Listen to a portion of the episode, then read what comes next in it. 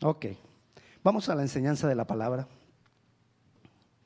Eh, para las personas que no me conocen y no están aquí por primera vez, soy el pastor Víctor para servirles.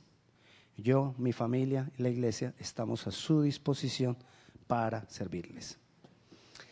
Predicar es cuestión de disposición. He estado pensando y orándole al Señor, Señor, danos un método evangelístico para que más personas reciban de ti. Y empecé a, buscar y a, listar material para, para tener un método evangelístico que sea lo que usemos constantemente para evangelizar. Y en medio de la preparación de todo eso, el Señor me dice, tú sabes, Dios nos habla de diferentes maneras. Y me dejó leer una frase, y esa frase resaltó en mi corazón. Podemos tener el mejor método evangelístico, pero si no hay pasión en el corazón de la iglesia, si no hay pasión en nosotros, no logramos nada. Amén. Necesitamos pasión por los perdidos. Necesitamos pasión por los que no conocen. Necesitamos que nos duela aquellas personas que no conocen al Señor que salgamos un poquito de nuestra comodidad, de que ya tenemos una relación con Dios y nos pongamos a pensar en aquellas personas que no conocen a Dios. Que verdaderamente oremos por aquellos que no conocen a Dios. Y bueno, oramos. Señor, tráelos, Señor, conviértelos. Dios no lo va a hacer. Porque lo que decía el versículo, ¿y cómo van a creer si no hay quien les predique. Dios no predica. ¿Sabía eso, verdad? Dios no predica. Él está buscando quien predique. Él está mirando y observando a quién envío. A quién le digo que haga la obra por nosotros. Es lo que está buscando el Señor. ¿Y sabes por qué lo está buscando? Porque Jesús viene pronto. Es pronto. Las cosas en el mundo se están poniendo peor y usted lo está viendo. No es invento nuestro. Las cosas socialmente se están poniendo peor y se van a poner aún más peor. Ay, pastor, esa frase, más peor. Sí, se van a poner más peor. Es una redundancia, pero es para que usted lo entienda. La cosa se va a poner horrible.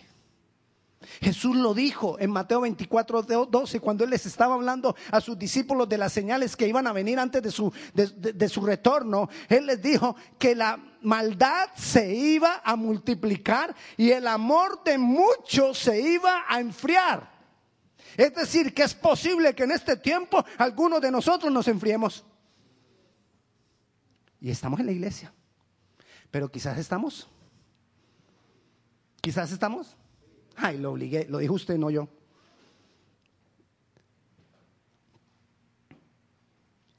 La cosa se va a poner peor. Y si para nuestros hijos las cosas están difíciles, para los niños más pequeños van a estar peor.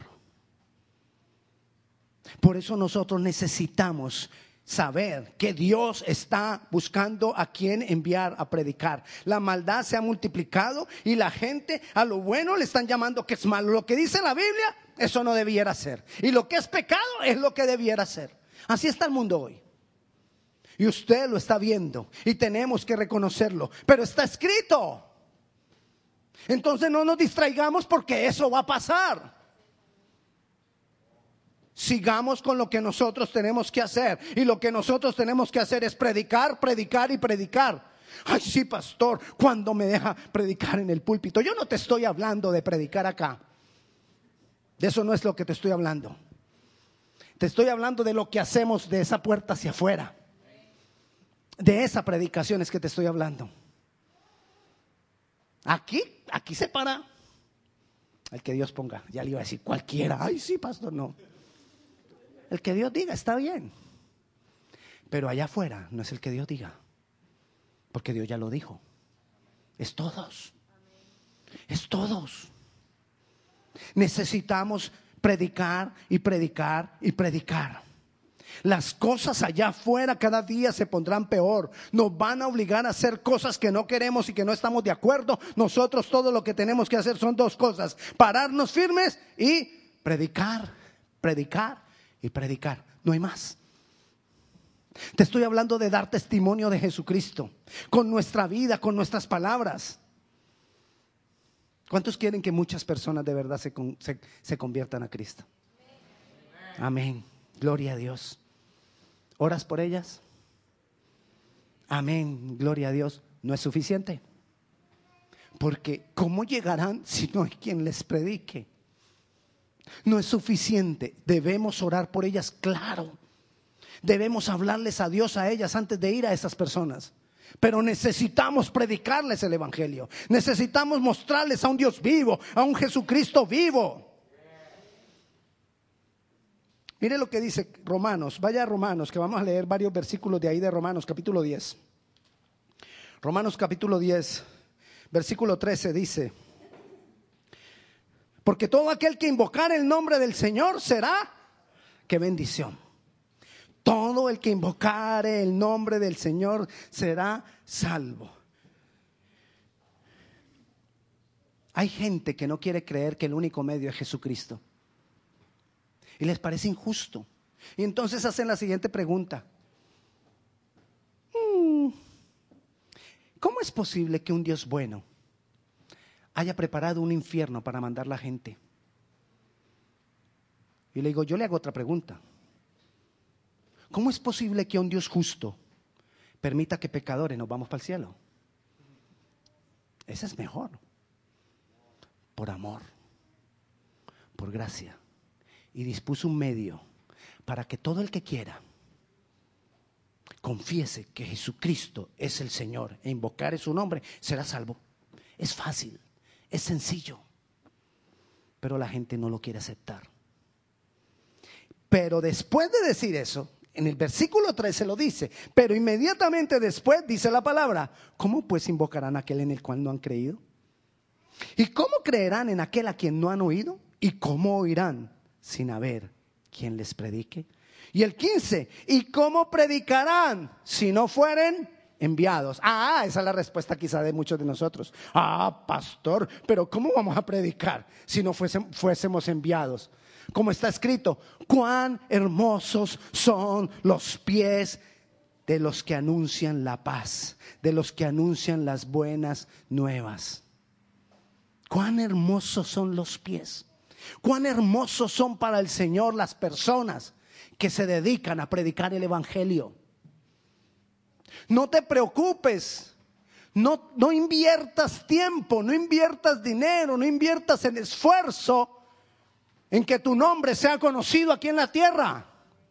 Invierte tiempo, dinero y esfuerzo en que tu nombre retumbe en los cielos. Porque allá es donde tendrá valor nuestro nombre. Aquí Aquí se olvidan de nosotros. Ya la siguiente generación, las dos generaciones siguientes, te van a reconocer como el bisabuelo y ya. El bisabuelo, un calvito ahí. ¿Y qué más van a saber del bisabuelo? No, un calvito.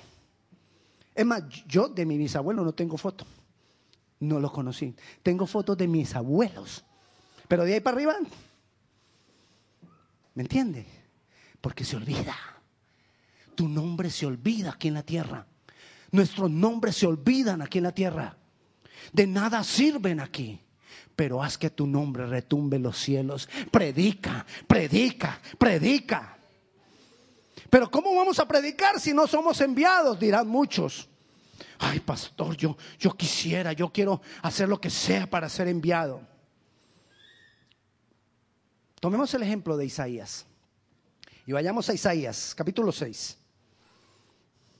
Le voy a decir por qué quiero que tomemos el ejemplo de Isaías. Isaías, uno de los más grandes profetas que ha existido. Es más, hay otros más grandes porque el mismo Jesús dijo de Juan el Bautista que era más grande. El mismo Dios dijo de Moisés que era más grande. Por eso. Pero Si fuera por las cosas que cada uno de ellos vio y miró, el profeta Isaías fue el profeta que tuvo mayor alcance y dio mayor testimonio de Jesucristo, Isaías. Ningún otro habló tanto de la obra redentora de Cristo sin haberlo vivido, sin haberlo oído de otros, sino directamente de Dios. ¿Por qué Isaías es uno de los más grandes profetas y de lo que más, habló fue de la obra de Cristo? ¿Por qué? ¿Dónde estuvo la clave? Porque es cuestión de disposición. Esa fue la clave de Isaías. Y miremos ahí en Isaías capítulo 6. ¿Ya lo tiene? En el año que murió el rey Usías, versículo 1, vi yo al Señor centrado sobre un tono alto y sublime, y sus faldas llenaban el templo. Por encima de él había que serafines, cada uno tenía seis alas, con dos cubrían sus rostros, con dos cubrían sus pies y con dos volaban. El uno al otro daba voces diciendo, Santo, Santo, Santo, Jehová de los ejércitos, toda la tierra está llena de su gloria.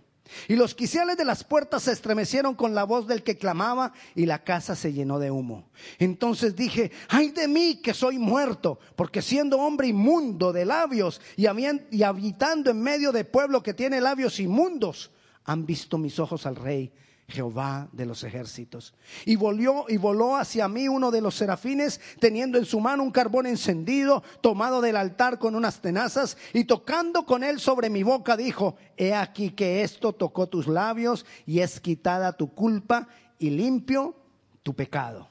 Después oí la voz del Señor que decía, ¿a quién enviaré? ¿Y quién irá por nosotros? Entonces respondí yo, heme aquí, envíame a mí. Esto tocó tus labios y has quitado tu pecado, eres limpio. Muchos quizás están esperando un ángel que venga con un carbón encendido, les toque los labios y les diga, ahora eres enviado a predicar el Evangelio. Quizás algunos están esperando eso, pero yo quiero decirte que el carbón encendido hace rato tocó tus labios. Te voy a explicar lo siguiente. Recuerda la imagen que vio el profeta Isaías. Vio que uno de los ángeles tomó con unas tenazas un carbón, encendido y vino y tocó, tocó sus labios y le dijo, esto tocó tus labios, él limpio tu pecado y, y es quitada de ti la culpa. La costumbre era que en el tabernáculo había un altar del holocausto, donde se derramaba la sangre de un cordero para quitar los pecados, para perdón de pecados. Ese cordero derramaba su sangre y ponían ahí su carne a asar sobre ese cordero, sobre ese altar. Adentro de la casa del tabernáculo había otro altar que era el altar del incienso. El altar del incienso es semejante, dice la palabra, a la oración de los justos. Pero los sacerdotes tenían que poner a arder el altar del incienso dentro de la casa. Pero ellos no podían llevar llamas encendidas desde afuera. Lo que tenían que hacer ellos era tomar unas tenazas, tomar uno de los carbones donde había sido derramada la sangre del cordero y con ese carbón entraban y ponían a arder entonces el altar del incienso, que son las oraciones de los justos. Pues tú y yo sabemos que el Cordero ya fue sacrificado por nosotros, que fue Jesucristo. Y cuando Jesucristo fue sacrificado por nosotros, el pecado y la culpa de nosotros fue quitada. Es más, en nosotros fue más que un carbón encendido, porque fue el mismo Cordero de Dios que pagó por nuestros pecados, que pagó por nuestras culpas. Ya tú y yo somos santificados. Más que un carbón encendido, el mismo Cordero de Dios nos ha santificado. ¿Qué sigue después? ¿Qué siguió después con Isaías? Una vez sus labios fueron santificados, una vez la culpa fue quitada. ¿Qué siguió después? Una pregunta que le hizo Dios. ¿A quién enviaré? ¿Y cómo es la pregunta? ¿A quién enviaré y quién irá por nosotros? Y esa es la pregunta que Dios hace después de que una persona se salva. ¿Cuántos aquí somos salvos? ¿Cuántos aquí somos salvos?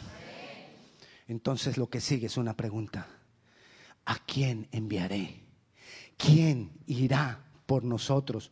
Mire lo, lo, lo hermoso. ¿Quién irá por nosotros? ¿Quién está hablando? Es el mensaje del Dios Trino. Sea el Padre, sea el Hijo, sea el Espíritu Santo, están los tres juntos. ¿Quién irá por nosotros? Ese nosotros no es uno. Ese nosotros es más que uno. Es el Dios Trino ahí, juntito, diciendo, yo quiero enviar a alguien. Así que no esperemos que el Espíritu Santo les predique, porque el Espíritu Santo estaba también ahí diciendo, ¿a quién enviamos? ¿Quién le va a predicar? ¿Quién va a predicar? ¿A quién enviaré? ¿Cuál fue la respuesta de, Isaías? Envíame a mí. No busques otro. Envíame a mí. Ahora yo te hago la pregunta hoy. ¿A quién enviará el Señor? O el Señor nos hace la pregunta hoy. ¿A quién enviará para llevarle la palabra a tu vecino, a tu vecina, a tu compañero de trabajo, a tu compañero de estudio? ¿A quién enviará el Señor? Y así como Dios le hizo la pregunta Isaías, el mismo Jesucristo no nos hizo a nosotros la pregunta. Él nos envió. Vayamos a Mateo capítulo 28. Yo sé que ustedes muchos conocen este, este, este pasaje. Y algunas veces ya lo hemos dado como para aprendernos de memoria. Mateo capítulo 28.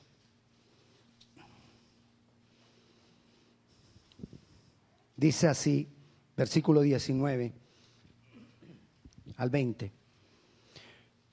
Por tanto, id y haced discípulos a todas las naciones, bautizándolos en el nombre del Padre y del Hijo y del Espíritu Santo, enseñándoles que guarden todas las cosas que os he mandado, y aquí yo estaré con vosotros todos los días hasta el fin.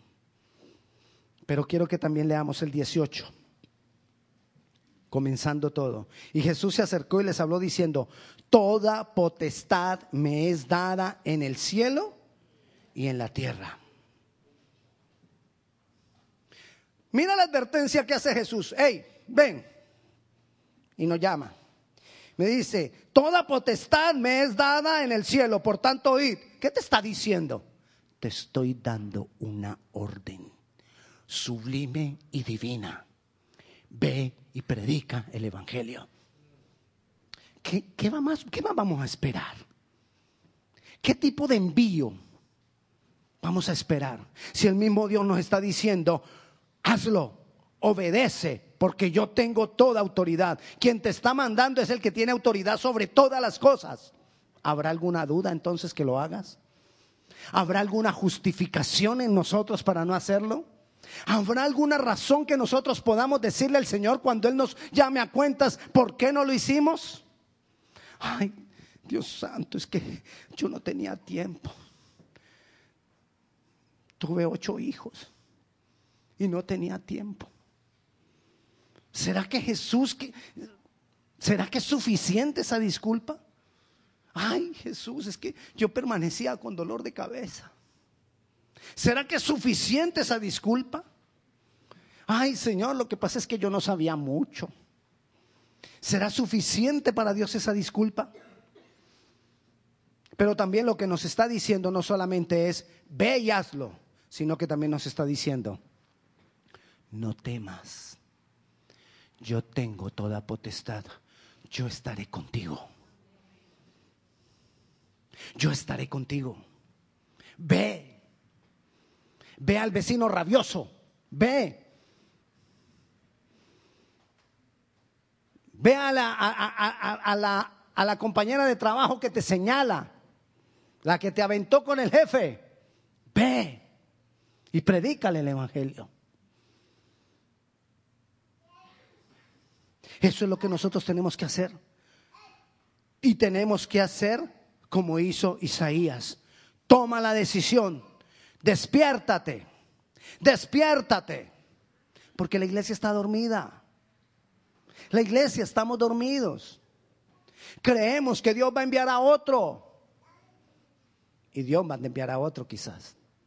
Pero nos va a demandar a todos. a todos nos va a demandar. Cuán hermosos son los pies de los que anuncian el Evangelio. No es cuestión de sabiduría, no es cuestión de cursos, no es cuestión de cinco, siete, ocho eh, niveles. No es cuestión de nada, eso es cuestión de pasión, es cuestión de disposición, es cuestión de quererlo hacer.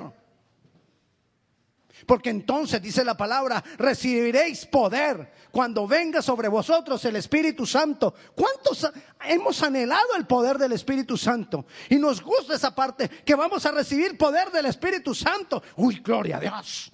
¿Tú te imaginas llorando por un enfermo y el enfermo se sane? ¡Wow!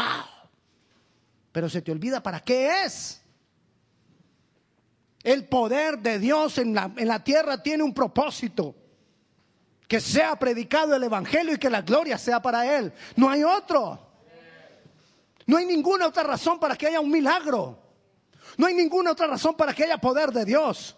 Y si hay poder de Dios, hay poder del Espíritu Santo en nosotros, es para eso para predicar el Evangelio. En ninguna parte de la Biblia dice, cuán hermosos son los pies del que profetiza. No. Cuán hermosos son los pies del que, ayúdeme, del que habla en lenguas. No, no dice. Es más, cuando lleguemos allá, no habrá profecía. ¿Para qué? O sea que los profetas allá van a quedar como que, ¿qué me pongo a hacer? Usted me dirá, pero tampoco van a predicar, porque ¿a quién le van a predicar allá el Evangelio? No, pero Dios va a decir, cuán hermosos son tus pies que predicaste el Evangelio allá en la tierra. Amén. Necesitamos tener pasión. Si hay poder, necesitamos predicar el Evangelio. Si hay milagros, necesitamos predicar el Evangelio. La pregunta que yo me hago, cuando hay poder y no lo usamos para predicar el Evangelio, una de dos, o estamos usando mal el poder de Dios y nos va a ser demandado, o no es de Dios. ¿Cuál quieres? Cuando hay poder y ese poder no es usado para predicar el Evangelio, algo pasa. Porque recibiréis poder y, vendrá sobre vosotros el Espíritu de Dios y recibiréis poder y seréis testigos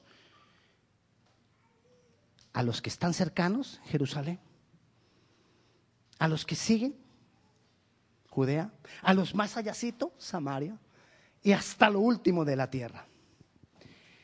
Pablo también lo entendió.